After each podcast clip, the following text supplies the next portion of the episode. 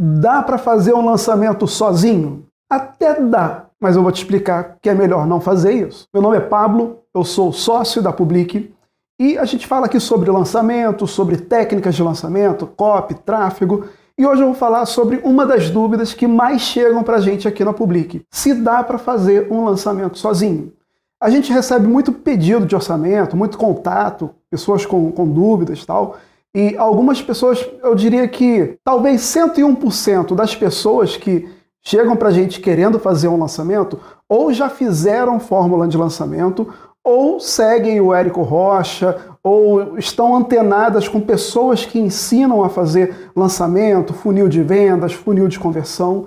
E uma das principais dúvidas que, que a gente tem que responder aqui é se a pessoa, se o especialista, se o infoprodutor consegue fazer um lançamento sozinho. Até consegue, só que dependendo do nível de maturidade, do nível de conhecimento que essa pessoa tem de marketing digital, de tráfego, de HTML, criação de página, registro de domínio, pode ser que se a pessoa não tiver essas habilidades, pode ser que ela se embole no caminho ao produzir um infoproduto.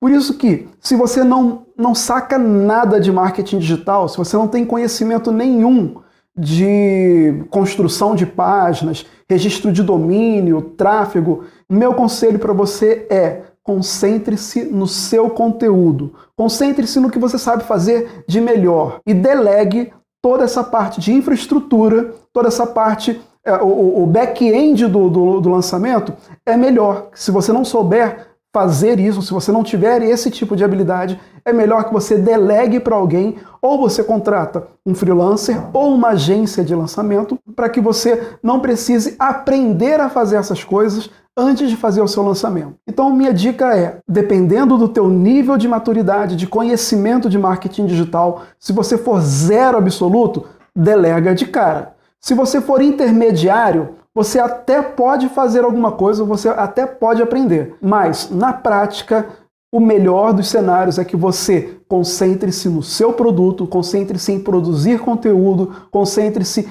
em se aplicar e aprofundar cada vez mais aquilo que é a tua habilidade principal e aprenda a delegar. Né? Quanto custa delegar um lançamento? Quanto custa entregar a parte de, de tráfego, criação de landing pages, automação de marketing? Isso depende Cada caso é um caso, cada lançamento tem um nível de complexidade diferente. O melhor dos cenários é converse com quem já fez lançamento, converse com quem já tem resultados em lançamentos, e aí sim você vai identificar qual é o melhor cenário para o seu lançamento. Se você vai fazer sozinho ou se você vai contar com a ajuda de um expert, de, um, de uma agência, de um freelancer para te orientar no teu lançamento, tá bom? Se você tiver qualquer dúvida sobre lançamento, sobre tráfego, sobre copy, enfim, qualquer dúvida sobre o, o, o cenário, né, sobre a, a questão de lançamento, de funil de vendas, funil de conversão,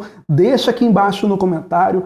Compartilha com a gente qual é a sua experiência. Se você já fez um lançamento sozinho ou se você já fez junto com alguém, comenta aqui com a gente qual foi a tua experiência e a gente vai trocar muito, muita informação aqui. Segue a gente, segue aqui os canais, curta esse vídeo, compartilha com a tua equipe, compartilha com os teus amigos e a gente se vê no próximo vídeo.